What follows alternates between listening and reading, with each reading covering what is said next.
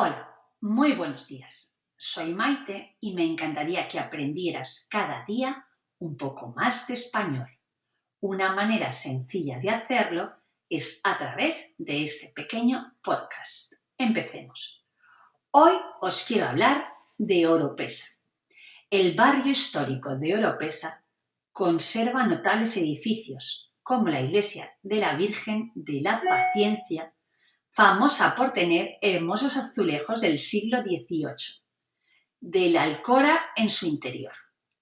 Todavía se conservan varias torres que recuerdan el importante papel estratégico y defensivo que la ciudad desempeñó en el pasado, como la Torre del Rey, la Torre de San Julián y la Torre de la Dona, por no mencionar el antiguo castillo.